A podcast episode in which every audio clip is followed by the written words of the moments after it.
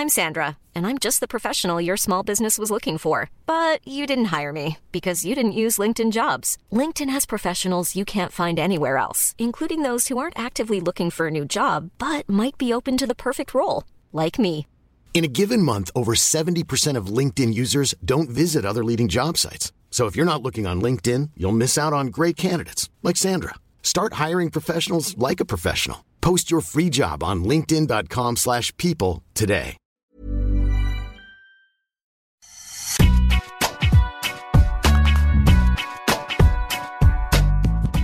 Bonjour à toutes, bonjour à tous, bienvenue dans Deep Impact. La fin de saison approche et avec elle les derniers épisodes de votre podcast tennis préféré.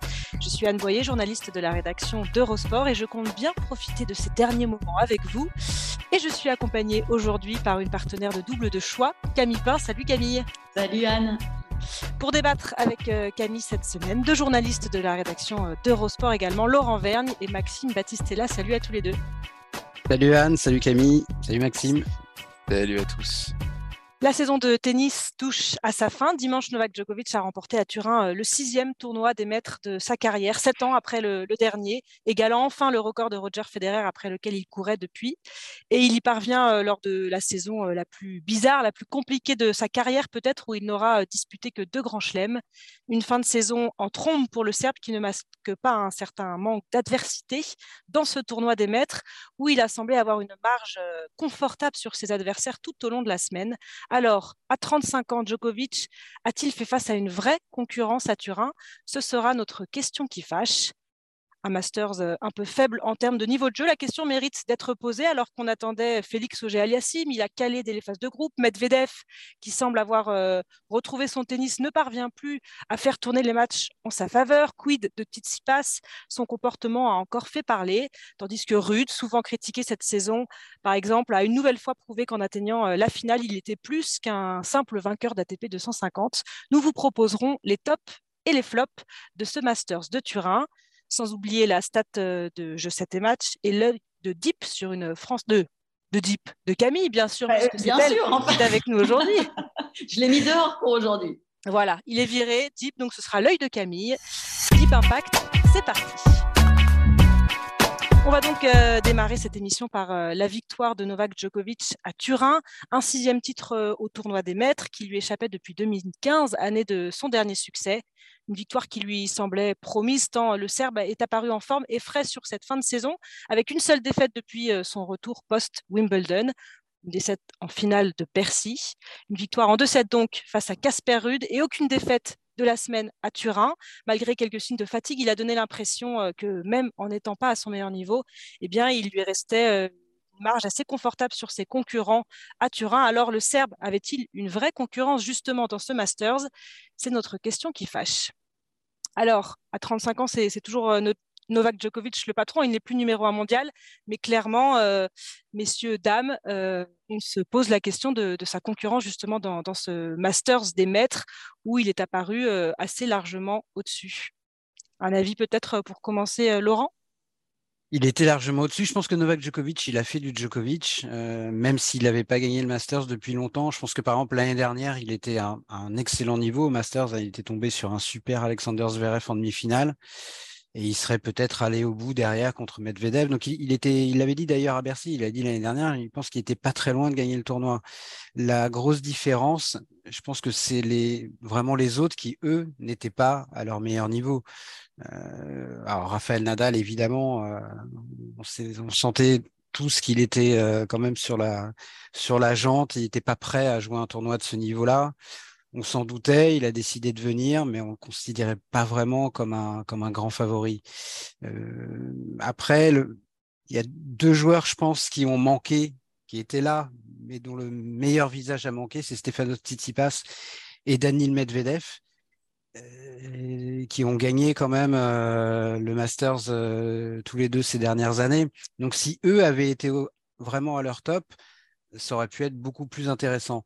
Et paradoxalement, contre Novak Djokovic, ils ont plutôt fait un bon match euh, lors de la phase de poule. Ils étaient plutôt là, tout près de leur meilleur niveau. Je pense que quelqu'un comme Danil Medvedev, son problème, c'est pas tellement un problème de niveau de jeu. Il était là sur ce Masters. Il jouait plutôt bien cet automne. Alors à Bercy, il avait été cueilli d'entrée euh, dès, le premier tour, mais on sait que c'était euh, compliqué parce qu'il avait beaucoup joué les, semaines précédentes. Il sortait d'un titre. Et on a vu que Holger Rune a gagné le tournoi. Il aurait pu aussi, à 5 cm près, sortir dès le premier tour et l'analyse de, de, ce Bercy serait plus du tout le même. Et Là, Medvedev, c'est terrible parce qu'il perd trois fois au tie-break du troisième. Il a servi pour le match dans deux de ses trois rencontres et dans la troisième, qui était la première contre Roublev, il est passé à deux points de la victoire. Donc la, la ligne entre euh, c'est vraiment l'épaisseur du trait entre un très bon Masters et un Masters raté, parce que quand tu perds tes trois matchs de poule, a fortiori quand tu es un ancien vainqueur, forcément, c'est un échec. Et ce qui lui manque, c'est un tout petit peu de confiance. Donc, on en reparlera peut-être tout à l'heure dans les, dans tops et les flops. Mais voilà, si on avait eu un Medvedev un petit peu plus en confiance, et puis un Tsitsipas un petit peu moins volatile dans son niveau, parce qu'il est capable vraiment de jouer du très très très bon tennis par séquence. Mais le problème, c'est qu'il n'arrive pas à le faire euh, d'un match à l'autre, et même au sein d'un même match, on, l'a vu euh, lors de son dernier match de poule contre Roublev. Djokovic, lui, il a été égal à lui-même. Alors, euh, oui, il a affiché des, des, petits soucis physiques un petit peu curieux. Il n'a pas voulu s'épancher dessus. Euh, tremblements. C'est vrai qu'il y a des moments dans les matchs où il n'était pas bien, mais on n'a jamais été vraiment inquiet pour lui. Et dans ce contexte, compte tenu euh, de l'absence de Carlos Alcaraz, du fait que Rafael Nadal soit complètement au bout du rouleau, que Tsitsipas et Medvedev ne soient pas à leur meilleur niveau sur la durée du tournoi et puis que les autres euh, bah, soit sont passés à côté, soit il leur manquait quelque chose, bah, voilà, on se retrouve avec un Djokovic absolument seul au monde euh, qui, qui n'avait pas de concurrence à sa hauteur, mais c'est c'est pas de sa faute. Lui, il est pour rien. Encore une fois, lui, il a fait du Djokovic et les autres n'ont pas su faire, ou du Medvedev ou du Tsitsipas et ainsi de suite. Il y avait aussi Laurent quand même l'homme en forme de la fin de saison. Euh, c'était Félix auger qui a quand même gagné un nombre de parties hallucinantes en remportant trois tournois d'affilée. On se dit, Peut-être qu'il peut aller euh, titiller euh, un Djokovic en forme, qui lui aussi, malgré euh, un petit peu moins de matchs, c'était une saison particulière, comme on en a parlé, semblait largement favori. Mais on disait, qui est l'homme en forme? Eh bien, c'est peut-être cet outsider, Félix Auger-Aliassime, et qui a peut-être pas su utiliser justement la confiance de l'ensemble de ces tournois. Gagner des tournois ATP 250, 500, c'est quelque chose de, très dur à faire. Déjà, il a eu du mal à le faire au départ, parce qu'il a quand même eu, du mal à remporter son, son premier tournoi. Là, il a commencé à enchaîner en, imposant son style de jeu, son physique. Et maintenant, il faut qu'il passe un dernier cap euh, sur les gros tournois comme le Masters ou en Grand Chelem. Et il a montré que malgré cette fin de saison incroyable, il lui faut encore un peu de temps mentalement pour aller euh, chercher une finale sur un Masters, voire embêter même Joko. Ouais, non, c'est sûr, mais il était. déception euh, de Félix. Je pense qu'il y avait peut-être un petit peu de fatigue chez lui, parce que pour le coup, il avait vraiment énormément joué quand même. Hein. Il a joué quand il joue sa demi-finale contre, contre Rune, je crois que c'était quelque chose comme son 20e match euh, en, 24 ou 25 jours. il était fatigué, il avait moins d'énergie. Et puis après, bon, c'est un premier Masters, donc euh, il avait aussi cette étiquette.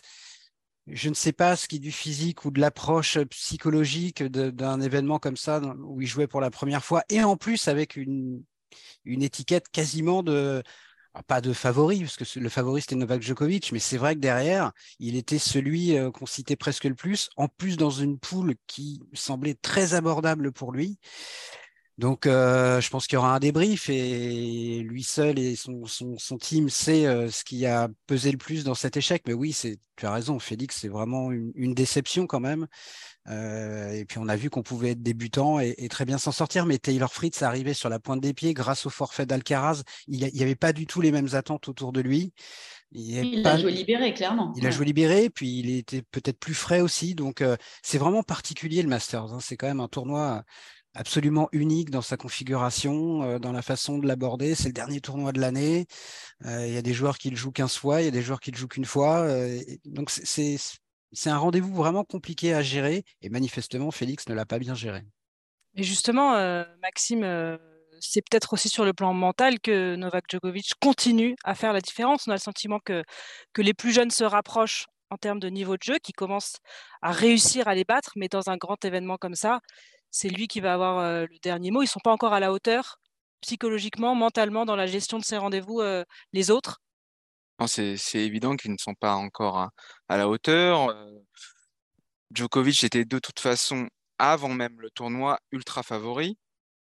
pour deux raisons principales. Son bilan dans le Masters, il avait quand même gagné cinq fois le tournoi. Donc même si ça faisait sept ans la dernière fois, il avait quand même une sacrée expérience de, la chose.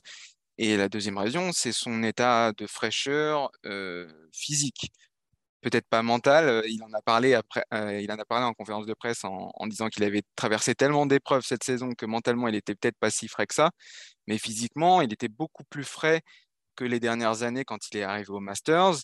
Et on pensait justement que ça lui donnait vraiment un avantage avant même le tournoi. Donc que, Djokovic gagne le tournoi, c'est pas une surprise. Ce qui est décevant, c'est que alors même qu'il semblait en partie, on va dire, en difficulté sur le, sur le plan physique dans les trois derniers matchs, à partir de son match, dernier match de poule contre Medvedev, tout ça, et eh ben en fait, euh, à aucun moment on s'est entre guillemets inquiété pour lui, quoi. Parce que, comme tu le disais, euh, mentalement, il y a quelque chose en plus. Il ne doute jamais du fait qu'il va s'en sortir. Que ce soit contre Medvedev, peut-être c'était là où c'était le plus tangent. Et, Medvedev sert, pour le match à 5-4 dans le troisième set quand même.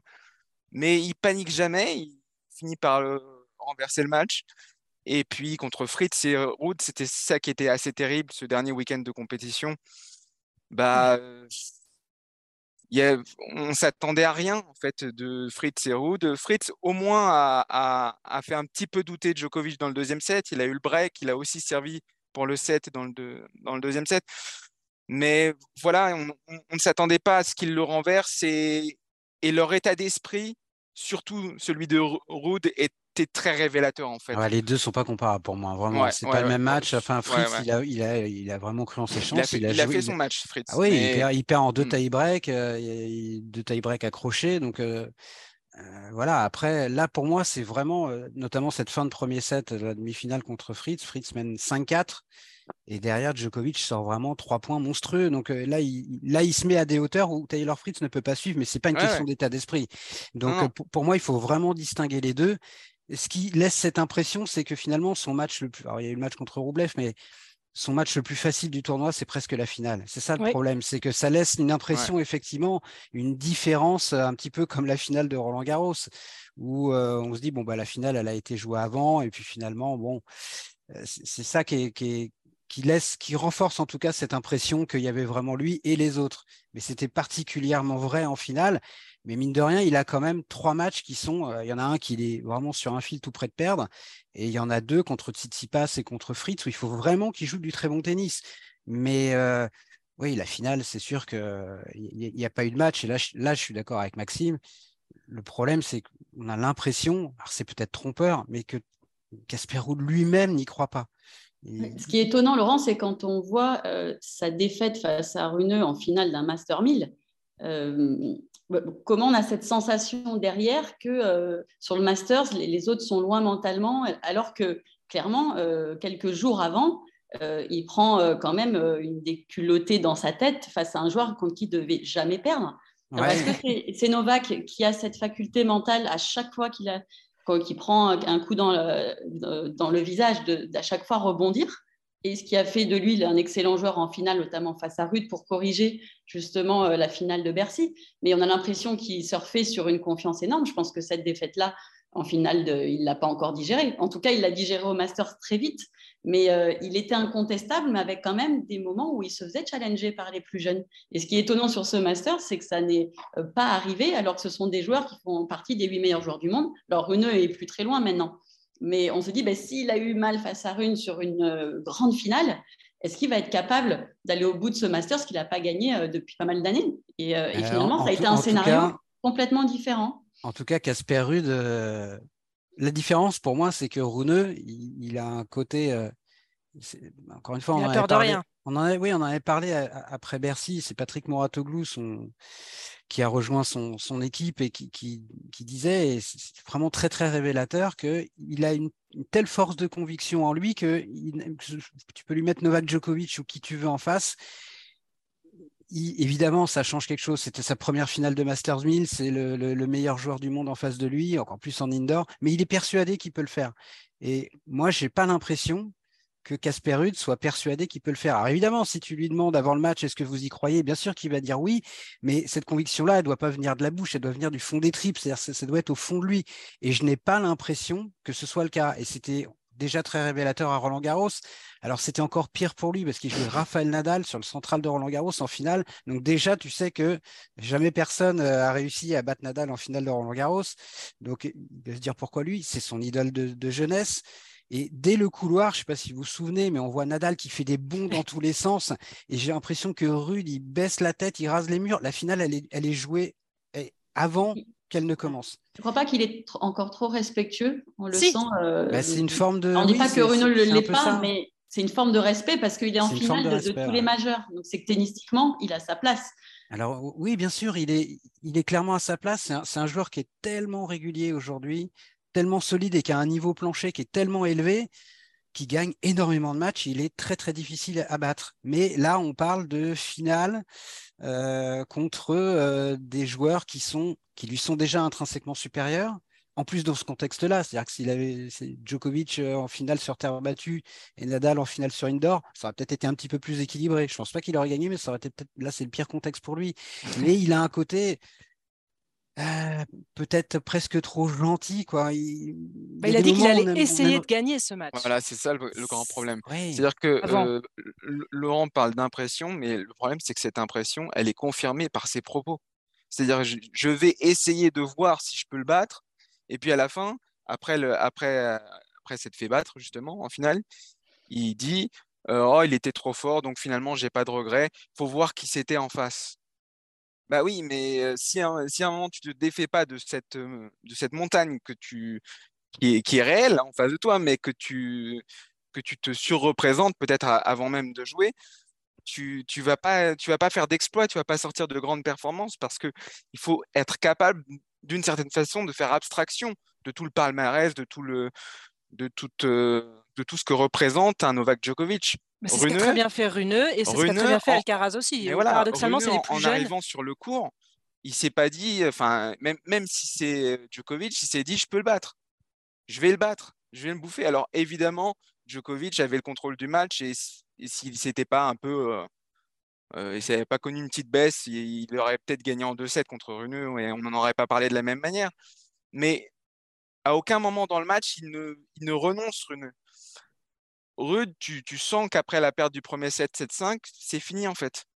Il y a plus. Il, sait que, que s'il a cru euh, peut-être 30 secondes à sa chance, ces 30 secondes se sont envolées, quoi. Et très, très, très rapidement.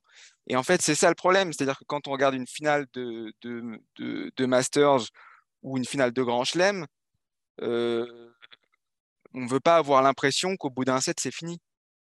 Et c'est ce qu'on a eu c'est ce qu'on a, c'est ce qu'on a compris en fait. Après, il a un problème tennistique aussi, hein. c'est-à-dire qu'il n'a il a pas les armes euh, dans son jeu comme euh, peut avoir Carlos Alcaraz et même Holger Rune pour faire mal vraiment à Novak Djokovic. Donc il faut qu'il soit encore plus euh, agressif dans l'intensité, dans j'allais dire dans l'envie, mais c'est pas le bon mot parce qu'évidemment qu'il a envie de gagner cette finale, mais dans l'intention, dans ce qui dégage presque. C'est-à-dire que c'est propre, c'est propre, mais il n'y a pas l'étincelle en fait qui fait qu'un moment. mais, mais il l'a pas dans son jeu. Ce que je veux dire, c'est que Alcaraz et, et on, les a vus, ils, ont le jeu, ils ont les armes pour vraiment le bousculer déjà tennistiquement. Lui, il les a pas, donc il faut qu'il soit encore plus fort dans le côté euh, dépassement de soi. Et ça, il a presque une tête de victime sur le cours, Casper quand il joue quelqu'un contre Novak Djokovic en finale. C'est ça qui est terrible. Donc, euh, oui, il y a un côté qui paraît vraiment euh, inexorable. De toute façon, avec, avec ces joueurs-là, Djokovic ou Nadal à Roland, il y a un côté inexorable. C'est-à-dire, déjà, on est tous convaincus que euh, ça va se terminer d'une certaine manière. On a gagné à 40%, c'est horrible. Et, qu'il n'y a pas de, qu'il a pas d'autre issue. Mais que nous, on le pense, c'est pas important. Mais en revanche, si le joueur en face a la même impression et n'a pas la conviction vraiment ancrée profondément en lui que oui, il peut le battre, euh, ben, ça devient compliqué. Et je pense que ces joueurs-là, dans ces contextes-là des finales, il faut arriver à faire fi de ce qui est en face et ne s'occuper que de soi. C'est ce que fait très bien Carlos Alcaraz, c'est ce qu'a très bien fait Rouneux à, Bercy. Casper Ruud, j'ai presque le sentiment qu'il s'occupe plus de, du fait qu'il joue Novak Djokovic que, que de lui-même. Les autres années, Novak Djokovic s'était fait battre au Masters. Qu'est-ce qui a fait la différence avec celui-ci? Il manque un Zverev, un, joueur avec de ce calibre-là, un Tsitsipas enfin à son meilleur niveau sur, sur toute la semaine. Qu'est-ce qu'il qu a manqué à ce Masters pour, pour en faire un, un, tournoi presque déjà disputé avant même qu'il commence avec cette, victoire inexorable, comme, comme tu disais, Laurent? Mais que les, Je reviens un petit peu à ce que je disais tout à l'heure, c'est-à-dire que les rares joueurs qui sont capables de le battre dans ces conditions-là en indoor soient vraiment à leur top, comme si on a vu le Daniel Medvedev de, fin 2020 ou même, même du Masters l'année dernière. Là déjà, il est pas loin, hein, mais comme il était pas loin à Astana, hein, il gagne le premier, il est, à deux points de la victoire dans le tie-break du deuxième, il rate une volée le coup droit qui était quand même très facile. Donc, c'est plus c'est plus difficile si tu veux pour Djokovic quand même tout Djokovic qu'il est d'enchaîner euh, en demi en finale du Masters Zverev puis Medvedev à leur top ce qu'il ce aurait dû faire l'année dernière il perd en demi sur Zverev mais derrière il y avait Medvedev en finale que d'enchaîner Fritz et Rude quoi mmh. c'est terrible à dire mais donc euh, forcément, ça a pesé. Puis la répartition des, poules déjà, qui, euh, qui lui a mis Tsitsipas et, et Medvedev dans sa poule. Et je pense que c'était très bien pour lui finalement, parce que ça, l'évitait de, jouer un des deux en demi. Et voilà, c'est surtout ça qu'il a manqué pour moi. Et peut-être qu'il manquait euh, un Alcaraz et un Runeux un peu avec leur fougue en, pleine forme. Ouais, c'est ça, parce qu'Alcaraz, depuis l'US Open, c'est compliqué quand même. Hein. Donc, même s'il avait pas, même si c'était pas blessé, s'il avait joué, je ne sais pas s'il aurait euh, été capable quand même de battre. Euh, en tout cas, il n'aurait pas fait de la figuration, je pense, hein, parce que même à Bercy, on le voit, hein, même en étant pas top, il est quand même en quart de finale de Grand Chelem. C'est ça aussi de Masters 1000. C'est ça qui est très fort chez lui aussi. C'est, je parlais de niveau plancher tout à l'heure pour Rude. C'est déjà aussi vrai pour un garçon comme Carlos Alcaraz à 19 ans. C'est pour ça qu'il est numéro un mondial d'ailleurs. Mais mmh, oui, ça aurait, peut-être changé quelque chose, mais j'ai du mal à croire que le Carlos Alcaraz qu'on a vu depuis l'US Open, qui est quand même un peu émoussé, parce que si Novak Djokovic est arrivé avec un maximum de fraîcheur pour lui, ben voilà, il y a toujours un revers à une médaille et Carlos Alcaraz, il a tellement joué depuis le début de l'année. En février, il galopait déjà partout.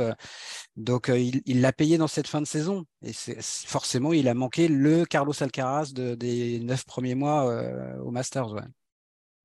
Eh ben, on espère qu'ils seront tous au rendez-vous en 2023. C'est une saison qui, qui promet normalement, si tout le monde revient à son meilleur niveau va passer à la, stat de notre partenaire euh, Jeu 7 et Maths qui, euh, qui vient accréditer euh, cette, thèse de, la grosse saison de Djokovic malgré tout ce contexte où il n'a pas pu beaucoup jouer et aussi la grosse saison de Rafael Nadal. On en revient toujours à, ces deux-là malgré les, les, jeunes qui montent. Ils ont réussi tous les deux à terminer la saison dans le top 5 du classement mondial en ayant disputé que 47 matchs. Sans compter la Lever Cup. depuis la création de, de l'ATP en 90, seulement Leighton Hewitt, en 2005, a réussi à se faufiler dans ce top 5 en fin de saison en ayant disputé euh, un match de moins, 46 matchs. Donc on a exclu euh, de, ces statistiques la saison 2020 puisqu'elle a été très particulière en termes de, densité de, matchs. Et parmi ces 47 matchs, 5 euh, matchs pour Nadal et 7 matchs pour Djokovic à Wimbledon n'ont rapporté aucun point. Donc en jouant très peu, pour Nadal parce qu'il y a une question de, gestion physique et de, blessures, et pour Djokovic, puisqu'il n'a pas pu jouer partout sur le circuit hein, à cause de son statut de non-vacciné, eh ils arrivent quand même à faire partie des cinq meilleurs mondiaux. C'est quand même, ça donne une idée en fait aussi de, de la concurrence qui, malgré l'absence de, ces deux monstres sur beaucoup de, matchs et de tournois, eh n'arrive pas à prendre plus de, place, à part Alcaraz qui en a profité en, finissant l'année numéro un. Oui, ça, donne une idée de, peut-être d'une concurrence qui est toujours, comment dire, très impressionnée et très respectueuse, comme on le disait tout à l'heure de Rude, de, ce qu'ont réalisé ces, ces, deux champions exceptionnels.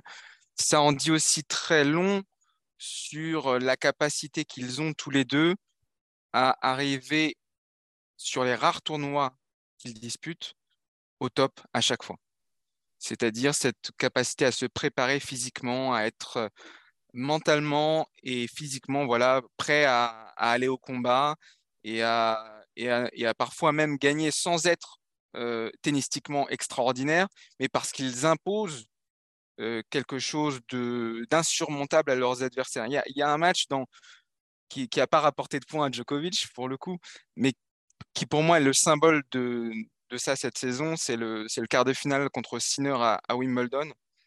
Il est mené de 7-0. Il est objectivement dominé par Sinner qui joue un, tennis assez fulgurant, à la, à la Berditch, très très propre et très, très puissant dans ses frappes. Mais en fait, on se dit tous à ce moment-là que c'est pas fini. on se dit tous que il a, il a, il a, fait, il a fait un très très bon début de match, Sinner. Il, fait ce qu'il faut pour créer l'exploit, mais tant qu'il n'aura pas fait ce petit break dans le troisième set, eh ben, il est à la merci d'un monstre quoi, qui est capable de renverser le, renverser le truc, et c'est ce qui s'est passé, parce que physiquement, parce que mentalement, ces types-là sont au-dessus et sont, et sont tellement convaincus qu'ils peuvent faire l'exploit, qu'ils peuvent renverser les, les choses, qu'ils le font, parce qu'ils l'ont fait tellement de fois avant aussi. Donc, c'est du 50-50 contre Djokovic en Grand Chelem quand tu mets 2-7-0. Quoi. voilà. tu, mets juste à égalité en termes de chance de victoire. Et c'est exactement ça. Et, et, puis, on peut aussi parler évidemment de Nadal à Roland Garros avec ce, ce pied qui le faisait souffrir. Et, et pourtant, avec un des repères très compliqués, puisque à Rome, il se fait éliminer en huitième de finale par Chapeau-Valoff et il peut plus marcher quasiment. Et il arrive à Roland Garros, et ben, il va au bout du tournoi c'est ils sont quand même faits d'un autre bois, c'est sûr. Après, ce qui, euh, ce qui, explique aussi euh, le fait qu'il puisse être dans le top 5 avec si peu de matchs, c'est qu'il y a eu de, de, nombreux nouveaux vainqueurs en Master 1000 quand même cette année. Donc, donc les points se sont dispatchés. Euh, on, parle de Fritz, Alcaraz au début, Bornachoric, enfin il y a, il y a quand même Runeux sur Bercy. Donc en fait, les points se sont dispatchés entre beaucoup de joueurs. Euh, s'il y avait eu des joueurs plus réguliers, c'est pas sûr, enfin plus réguliers, on va dire, euh, peut-être moins de très bons joueurs cette année, de, on va dire de deuxième niveau après euh, les légendes, peut-être que ça aurait été plus dur pour eux aussi d'être dans le top 5, mais là, ça s'est vraiment bien mélangé. C'est exactement ce que disait, pardon, ce que disait Fritz d'ailleurs. Il disait, après sa défaite en, en, demi-finale du Masters là, contre Djokovic, il disait Djokovic, quand il a joué cette année, c'était le meilleur euh, sans aucun doute. Et par contre, quand il n'était pas là, euh, tout le monde se, enfin tout le monde sentait qu'il pouvait euh, aller en profiter son épingle. Une part du gâteau, quoi. et c'est un peu ça, et c'est un peu ce qui s'est passé avec lui à Indian Wells, comme tu le disais, mais aussi avec Alcaraz et, avec d'autres, et avec, enfin. Euh, Carreno Busta a gagné un Master, un Masters 1000. Ah, j'avais oublié Carreno Busta, mais bien sûr. Carreno Busta a gagné un Masters 1000 cette année. Donc voilà, ça, ça en dit beaucoup. Il a manqué, il a manqué Zverev aussi quand même. Je pense que mmh, sur Zverev, parce que lui, pour le coup, euh, je, pense qu'il aurait, il, serait même très probablement devenu numéro un mondial, Alexander Zverev, s'il s'était pas blessé à Roland Garros, parce qu'il avait vraiment tous les tous les atouts de son côté en termes de, de points à perdre, euh, etc. Donc euh, en tout cas, il aurait été dans le top 5, donc Djokovic n'y serait pas, mais c'est complètement anecdotique. de toute façon, tu l'as dit, Yann, il, lui manque les 7 matchs de Wimbledon, et ces 7 matchs, et 2000 points. non seulement il a très peu joué, mais en plus, on le prive de son plus gros total de points euh, sur un tournoi. Donc, euh, euh, on, a publié hier un papier sur quel aurait été le classement avec les points de Wimbledon, et il aurait fini deuxième mondial, Djokovic, à 180 points de, Carlos Alcaraz. De toute façon, même si Carlos Alcaraz a fait une saison phénoménale et qu'il a quand même prouvé, je trouve que oui, il a profité de certaines circonstances, évidemment, euh, notamment à l'US Open, Nadal qui perd tôt, Djokovic qui est absent. Mais enfin, euh, il a crédibilisé quand même largement sa place en gagnant ce Grand Chelem et puis aussi euh, sur un sur un Masters 1000 comme Madrid, quand tu bats Djokovic, ah Nadal en l'espace de deux jours, c'est pour moi, ça, en dit très très long, même si ce n'était pas le Novak Djokovic euh, de, de la deuxième moitié de saison. il, était encore, il avait encore cette, euh, cette mésaventure australienne euh, dans la tête. Il l'a dit plusieurs fois, il l'a encore redit dimanche. voilà, il lui a fallu des mois pour se débarrasser de ça. Mais quand même, voilà, Alcaraz, sa place, il ne l'a pas volée. Mais il n'en reste pas moins que pour moi, Novak Djokovic reste le meilleur joueur du monde. Euh, comme on le disait euh, après, après Bercy, je crois, dans le podcast, quand il est là, il est quasiment toujours l'homme à battre, où que ce soit. Et j'ai même envie de dire presque à Roland Garros, il est le, co-homme à battre avec Rafael Nadal. Mais même sur terre battue, maintenant, je veux dire, dans l'esprit de tout le monde, c'est presque aussi difficile de le battre lui que de, que de battre un Nadal au top. Donc, euh, il est la référence encore, même si le classement euh, ATP dit que Carlos Alcaraz est numéro un, et même si celui qui a gagné deux des quatre grands chelems cette année, c'est Rafael Nadal. Mais pour moi, il y a encore vraiment Djokovic, ça reste le patron. Il a, il a d'ailleurs dit euh, entre les lignes exactement la même chose quand on lui a demandé s'il se sentait le, meilleur joueur du monde, euh, il a dit euh, il y a un classement, je suis numéro 5, euh, Carlos Alcaraz est, numéro 1 et il l'a mérité, tout en disant juste après enfin, cette semaine je l'étais et je me sens toujours le meilleur du monde. Donc, bah, il peut. Hein. Il peut. Bah, déjà, il a raison, ça, ça, fait 15 ans qu'il pense qu'il est le meilleur du monde. Enfin, depuis 2011, on va dire. Et c'est normal. Et heureusement que ces mm. gars-là pensent qu'ils sont le meilleur. non, on lui en veut pas. Puis, je pense même que ah, si on fait le parallèle avec quelqu'un comme Casper Ruud, si le gars n'est pas euh, lui-même convaincu de ça, euh, c'est déjà qu'il y a un problème. Et ça rappelle vraiment ce que Mouratoglou nous disait à Bercy quand il disait euh, Runeux, vous le mettez, euh, même quand il avait 15-16 ans, vous l'auriez mis sur le central de Roland contre Nadal, il serait rentré en étant persuadé qu'il pouvait gagner. Alors évidemment, il se trompe puisqu'il a strictement aucune chance, mais à la limite qu'il ait aucune chance n'a pas d'importance. L'important, c'est que, que, lui, il soit convaincu qu'il peut le faire. Et bah, dans l'histoire du tennis, quand même, ce qui sépare les, les immenses, immenses champions, les géants de ce sport, des très très très bons joueurs qui ont gagné des grands chelems, qui ont fait des superbes carrières, c'est quand même souvent cette force de conviction et, c'est là quoi, voilà, c'est la tête. Et, Djokovic, il a une telle emprise par rapport à 99% des autres joueurs à ce niveau-là que si les gars en face n'arrivent euh, pas à faire partie du 1% qui est convaincu que Novak Djokovic ou pas, ils vont le battre, bah, c'est quasiment plié avant que ce soit commencé il y a encore du boulot pour, pour tous ces jeunes. On va, on va profiter de, ce Deep Impact post-Masters pour faire un petit peu un, bilan des prestations des, huit joueurs qui étaient euh, engagés. Il y a eu des, déceptions, il y a eu des, joueurs euh, qui ont surpris dans, le bon sens. C'est les tops et les flops de, ce Masters euh, de fin d'année, de ce Masters à Turin. on a un petit peu évoqué tout à l'heure Camille Félix Auger-Aliassime qui avait euh, un petit peu déçu puisqu'on l'annonçait peut-être comme le plus à même de, venir euh, challenger euh, Novak Djokovic. Il y avait sans doute un peu de, fatigue avec l'enchaînement qu'il a, a fait cet automne, les victoires qu'il a enchaînées pour, pour gagner tous ces tournois. Je pense que dans l'évolution d'un très grand joueur comme dont tu parlais, Laurent, il y a aussi cette faculté à enchaîner dans la durée de la saison des matchs de très haut niveau et que peut-être que Félix, là, on a beaucoup d'attentes, mais qu'il euh, va lui falloir peut-être une année de plus pour pouvoir enchaîner trois titres, une demi à Bercy et éventuellement euh, encore quatre matchs de très haut niveau au Masters. Parce que mentalement, ça demande beaucoup d'efforts d'aller euh, jouer ce niveau-là. Là, on parle des, top 10. Et, je pense que quand on dit qu'il bah, il a plus d'expérience, plus de maturité, bah, c'est aussi cela. C'est pas qu'une maturité tennistique. Et donc, il y a le côté, l'aspect physique, mais aussi l'aspect euh, mental compte beaucoup. Et euh, moi, je suis persuadée que Félix Auger-Aliassime va remporter un grand chelem à un moment donné. C'est, un joueur qui est euh, extrêmement intelligent, qui a un physique hors norme et qui a justement, il, met son intelligence au service de, de son humilité pour tout le temps travailler. Alors, parfois, ça prend plus de temps que d'autres. Moi, je, ne doute pas un instant euh, que ce joueur qui euh, passe des étapes, notamment en gagnant ces tournois qu'il ne gagnait pas avant, euh, n'arrive pas à gagner un grand chelem ou un Masters un jour. Parce qu'il est très performant aussi en indoor, hein, Félix. Il peut jouer sur toutes les ah surfaces. Donc c'est vrai qu'on l'attendait là parce qu'il a tellement cartonné. mais soyons patients. on avait envie d'avoir un candidat face à Djokovic aussi, peut-être. Exactement. On, est gourmand aussi. non, mais je pense qu'il aussi, il s'est mis peut-être une pression qu'il a empêché de se libérer totalement, parce que lui aussi euh, s'attendait à performer dans ce, dans ce Masters après ce qu'il avait fait les, semaines précédentes. Il l'avait dit, il avait dit qu'il n'avait pas, aucune raison de ne pas être ambitieux en, abordant, en abordant le tournoi. Donc, euh, je pense qu'il s'attendait à mieux de sa part et que c'est peut-être aussi pour ça qu'il ne s'est pas libéré parce que c'est l'air de rien, le Masters, c'est très, enfin, c'est prestigieux, c'est, c'est, c'est le tournoi qui réunit les huit meilleurs, c'est le Gotha. C'était une euh, première.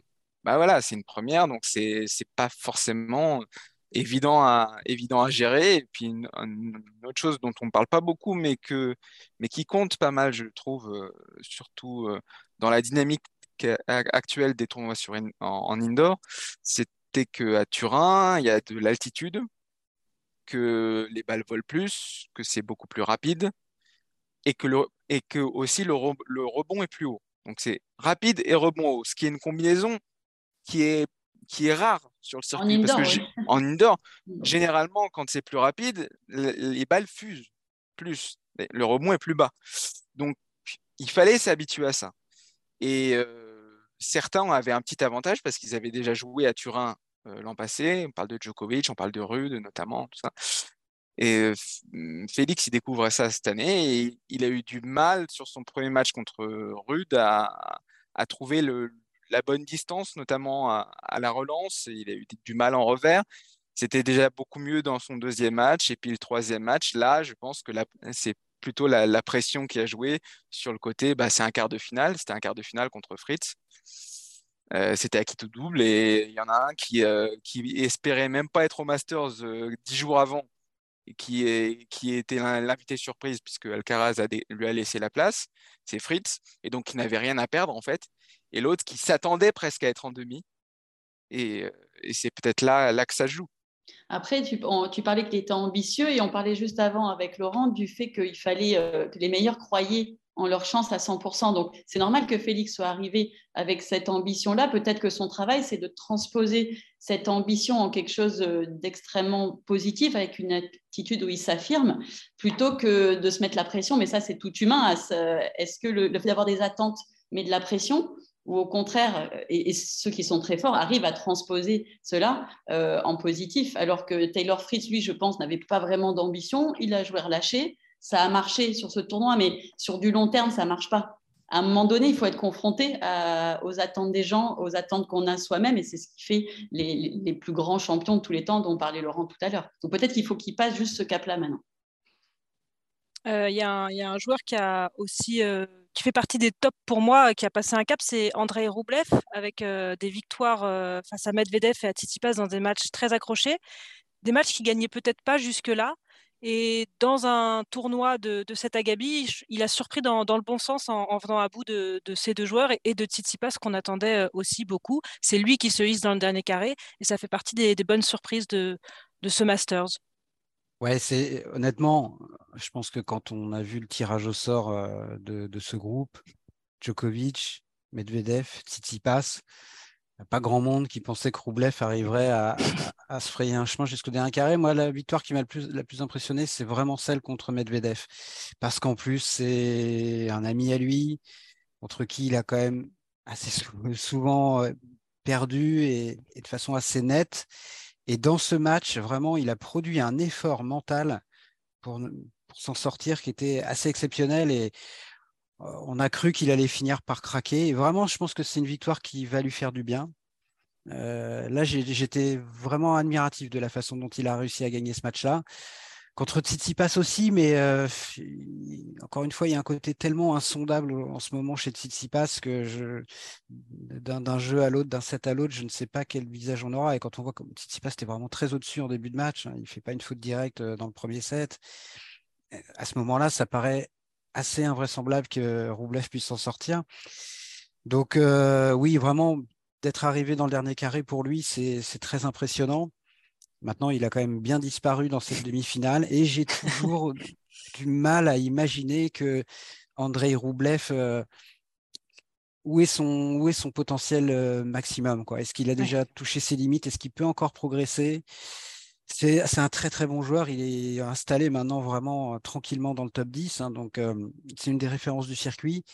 Mais pour aller jouer déjà une demi-finale de Grand Chelem, sans parler d'une finale ou d'en gagner un. Ça, paraît plus difficile, et puis il est, encore jeune, hein, mais c'est pas la génération du début du 21e siècle, donc qui est né au début du, du 21e siècle. Mais quand même, évidemment, c'est une très belle perf pour lui, surtout quand on sait ce qu'il avait à, surmonter au premier tour. Ça paraissait quand même très très compliqué lui-même avait dit avant le tournoi, enfin, après sa première victoire, je crois, contre Medvedev, qu'il ne savait pas ce qu'il faisait dans ce groupe-là. Donc c'est ce qu'il avait dit en conférence de presse quand ils annoncent le euh, groupe et le palmarès de chacun des.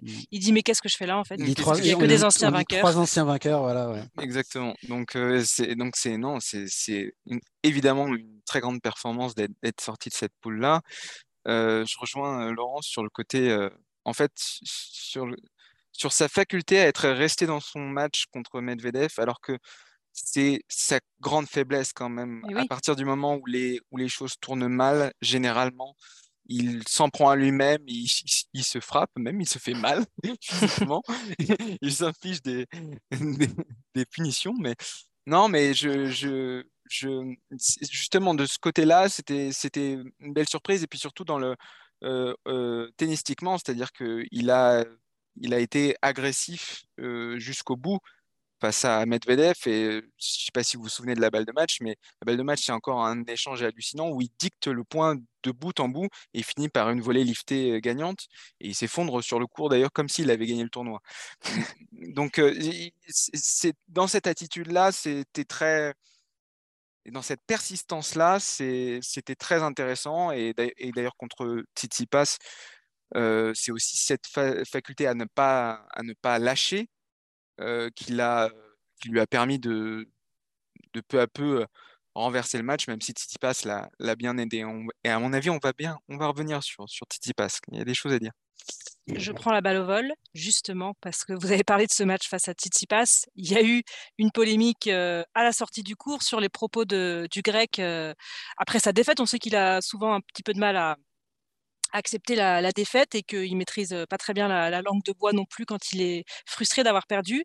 Et il a eu des mots qui ont, qui ont interrogé sur, sur son fair play, sur son comportement, en estimant qu'il avait été le meilleur sur le cours et qu'il avait l'impression qu'il pouvait faire plus de choses que Rublev avec la balle, qu'il était plus créatif, que c'était assez évident d'ailleurs qu'il n'avait même pas besoin de, le préciser, mais que son adversaire avait réussi à l'emporter avec les rares atouts qu'il avait entre ses mains en, reconnaissant qu'il avait réussi à en tirer avantage de ses rares atouts pour gagner. Euh, et ça interroge sur l'attitude euh, de euh, Stefanos Tsitsipas, sur son mental aussi, sur, sur ce tournoi où on l'attendait aussi beaucoup. Il fait partie des, flops, justement, le grec, sur le cours et un petit peu en dehors. Après, je trouve que plus il avance en âge et moins il maîtrise sa com parce que euh, il y a, quand il, euh, il, avait fait cette performance euh, en Australie de Bad Roger, et, il était assez frais, je trouve. il était particulier, mais il était très lucide, assez carré. même dans ses interviews, c'était toujours assez juste. On disait, il n'est pas, il, pas créatif dans ses interviews, mais c'était juste. Et en fait, plus ça avance, c'est ce qui m'inquiète, et plus il perd pied, alors là, il veut reprendre, euh, entre guillemets, euh, euh, une espèce de force par rapport aux autres, alors qu'il perd. Alors il essaye dans sa com de montrer que non, non, il croit toujours en lui, parce que ça veut dire quelque chose. Normalement, franchement, les joueurs ne vont, pas en fin de match, quand on a perdu, sortir ce genre de choses. Donc est-ce que c'est un moyen pour lui de, montrer que, de faire croire qu'il est bien? Moi, je crois que quand on exagère des choses, c'est qu'il y a quelque chose derrière. Euh, après, euh, on rigole souvent quand euh, Raphaël Nadal dit que même quand il gagne, l'adversaire est toujours incroyable. Alors on sourit parce qu'il vient de gagner un et un. alors là, c'est à l'inverse. Donc pourquoi pas les aussi. Ah oui. Franchement, c'est ce que j'allais dire. J'ai pas envie de reprocher. Je, pense que s'il dit ça, c'est parce qu'il le pense. Et en plus, je pense que globalement, sur le fond, il a raison. Il a raison. Et c'était n'était pas dirigé contre Rublev, je pense. C'était surtout contre lui-même. Il était déçu. Oui, enfin, d'ailleurs, il, ne dit pas qu'il a été le meilleur sur le cours. Il dit qu'il est le meilleur des deux joueurs dans l'absolu. C'est ce que je comprends moi, en tout cas. Et, je pense qu'il a raison. Donc, c'est plutôt une façon de, de s'adresser à lui-même un reproche. Alors évidemment, ça paraît très irrespectueux et d'une certaine manière, ça l'est. Mais sauf que. Quand on perd comme ça oui, mais il dit ce qu'il pense. Hein. Enfin, je veux dire, j'ai pas envie de reprocher à un joueur euh, de dire ce qu'il a, ce qu'il a pensé. Et peut-être encore moins quand je pense que sur le fond, il n'est pas loin d'avoir raison. ça change un peu aussi. Pas ce jour-là. Hein, jour-là. Mais oui, euh, ça, c'est Gilles Simon qui m'avait dit à propos de la langue de bois on a atteint un tel niveau que même Nadal, s'il joue le 800e mondial au premier tour de Roland Garros, il ne va pas se sentir autorisé à dire je vais le défoncer. Alors, sur la, sur la forme, il ne le dirait pas comme ça. Même sur le fond, il dira qu'il faut qu'il soit très respectueux. Et, il a raison. De toute façon, et si ces joueurs-là perdent aussi peu de matchs, c'est aussi parce que effectivement, il respecte tout le monde. On n'est pas obligé de le dire à chaque fois, à chaque match. Donc je pense que vraiment Tsitsipas, il est convaincu de ce qu'il dit. Et puis il le dit à chaud, voilà, sorti du cours, ça fait 10 minutes qu'il a perdu. Moi, je trouve ça plutôt, j'allais dire, j'allais dire rafraîchissant ou sympathique. en fait, c'est que ça change un ça peu. Change, ça change. Eh oui, voilà. Je veux dire, on se souvient pas, mais dans les années 80, les mecs, quand ils sortaient du cours, euh, déjà, il se tapait pas sur le ventre et il se donnait pas la collade après chaque balle de match, parce que ça aussi, honnêtement, ça m'agace un peu. Il y a un côté fake dans tout ça. Tu n'es pas ami avec tout le monde sur le circuit et tu n'as pas envie de prendre tout le monde dans tes bras après chaque défaite. Donc, il y a une énorme. C'est devenu.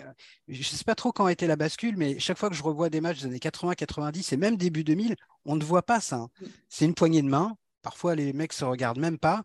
Et aujourd'hui, quand tu as une balle de match où les gars euh, se tapent pas sur le bide ou se prennent pas par l'épaule, tu as l'impression que c'est un manque de respect vis-à-vis de l'adversaire. C'est quand même devenu fou. Et les confs de presse, c'était pareil. Les mecs disaient ce qu'ils pensaient et, euh, et ils n'étaient pas amis avec tout le monde. Et s'ils pensaient qu'ils avaient été plus forts que, enfin, qu'ils étaient plus forts que le gars en face et que oui, ils doivent battre des mecs comme ça, ils le disaient. Et aujourd'hui, Tsitsipas, ses poignées de main euh, à la fin des matchs sont pas les plus chaleureuses, ses commentaires sont pas les plus aimables, mais et c'est dingue qu'on trouve ça anormal, alors que pour moi, euh, ça a été la normalité pendant des décennies, ça.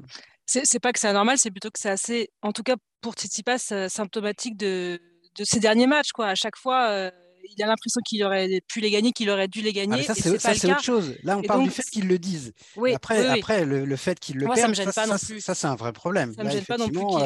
c'est un vrai souci, mais moi, je pense qu'il s'est toujours pas remis de sa défaite à Roland Garros en finale contre contre Djokovic euh, en 2021. J'ai l'impression que depuis, il, a perdu, il y a quelque chose qui s'est cassé. Il, joue parfois toujours du très très bon tennis parce que ça reste un joueur formidable. Hein, et, encore une fois, c'est peut-être le joueur qui a gagné le plus de matchs cette année. parce que lui, contrairement à Nadal et Djokovic, il a énormément joué. Il était encore en lice pour la place de numéro 1 euh, à, Bercy quand même, et même peut-être, euh, non pas au Masters, je crois que c'était fini pour lui après Bercy. Mais, donc il est toujours au top d'une certaine manière, mais mais on sent que il manque quelque chose contre. Euh, hein, ouais, ouais, voilà. Et je pense qu'il a perdu quand même une partie de sa confiance. Et effectivement, c'est symptomatique qu'ils disent ce genre de choses, euh, comme ce qu'il a dit après le match contre Roublev. Le, problème, c'est, comme disait Laurent, c'est pas qu'ils le disent, et même à la limite qu'ils le pensent. Euh, d'ailleurs, Roublev lui-même, oui, invité, hein. invité à répondre, il dit oui, c'est un meilleur joueur, il est mieux classé que moi, il a plus gagné que moi de tournois importants, tout ça. C'est, euh, il est, il a sans doute plus, il est sans doute plus, plus créatif sur le terrain. Et après, il s'est un peu, il, a, il, un peu rehaussé en disant oui, enfin, si on compare en coup par coup, coup droit, revers, je pense pas avoir un, un, moins bon revers que lui, je pense pas avoir un moins. Mais ça, c'est autre chose. Non, ce qui est plus, ce qui est plus préoccupant chez Tsitsipas, c'est euh, aussi que justement, il ne se soit pas remis comme le dit Laurent, de, cette finale de, Roland Garros 2021, euh, et que mentalement, il, y est, il un, comment dire, il semble un peu en panne. Alors, pourquoi il est en panne? Parce qu'il euh, il est peut-être trop aussi dans une zone de confort. Je m'explique quand je dis ça. Le poids de ses parents, je suis désolé de revenir sur ça, mais c'est souvent. C'est toujours la faute des parents. Tu verras quand tu auras des enfants. C'est souvent la, faute des parents. Alors, euh, j'entends bien Patrick Mouratoglou qui dit qu'ils sont très importants, et c'est vrai, notamment pour Holger Rune, sa, sa mère est très présente. sont présents, Et quand ils sont très impliqués euh, dans le projet de leur enfant et qu'ils croient évidemment à 100% en, en leur gosse, c'est très important. Maintenant, quand ils se substituent au travail du coach, ça peut parfois être un grand problème. Et en ce qui concerne Tsitsipas, j'ai l'impression, parce qu'il a toujours été coaché par son père, Apostolos, que, que ça devient euh, néfaste. Pendant le match contre Roublev, non seulement son père n'arrête pas de parler, n'arrête pas de, de, lui crier des consignes, mais sa mère aussi se, se lève et il les envoie balader.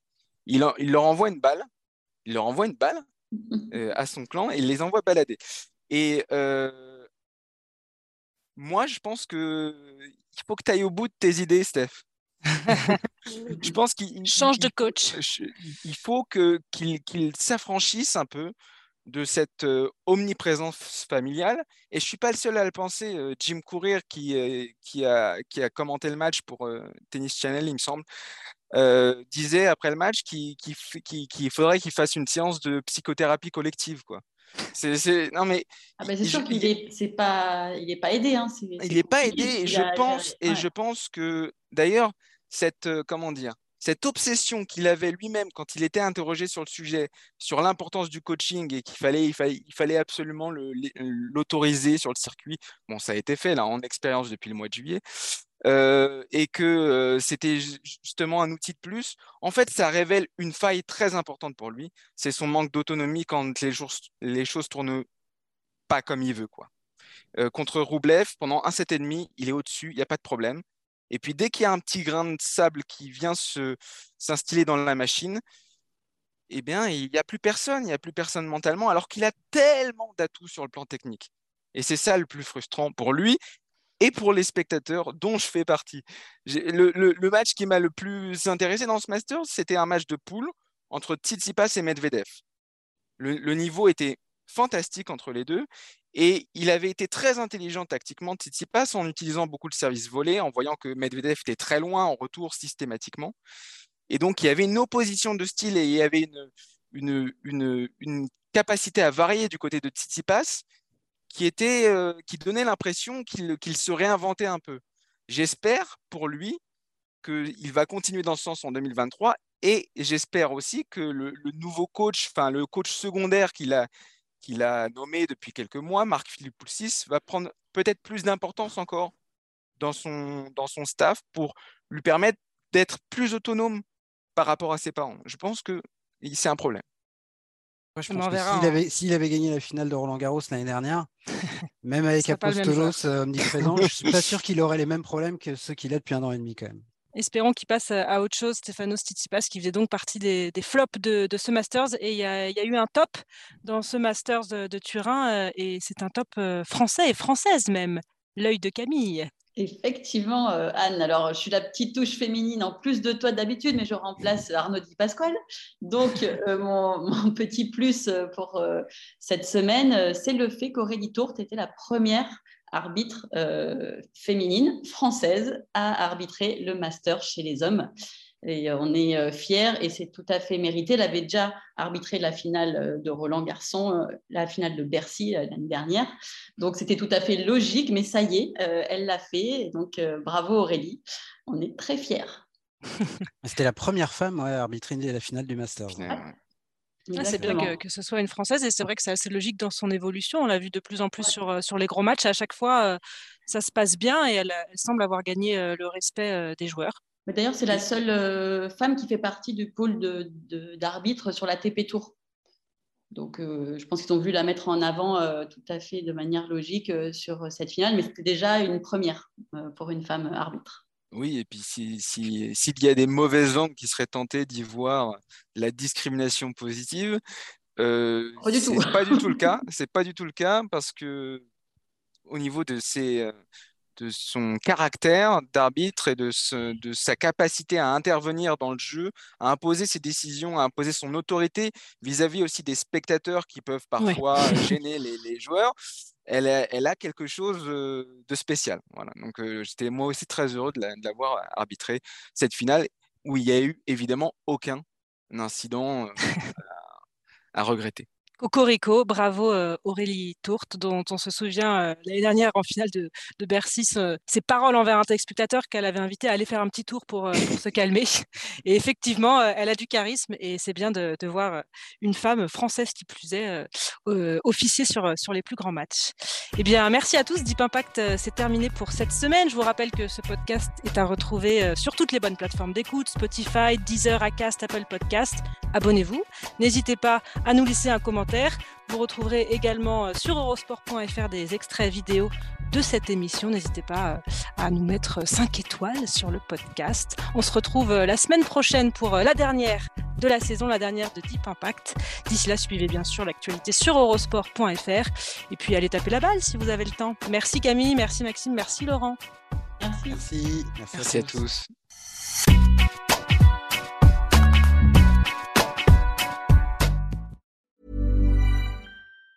Even on a budget, quality is non-negotiable. That's why Quince is the place to score high-end essentials at 50 to 80% less than similar brands. Get your hands on buttery soft cashmere sweaters from just 60 bucks, Italian leather jackets, and so much more. And the best part about Quince, they exclusively partner with factories committed to safe, ethical, and responsible manufacturing. Elevate your style without the elevated price tag with Quince. Go to quince.com slash upgrade for free shipping and 365-day returns.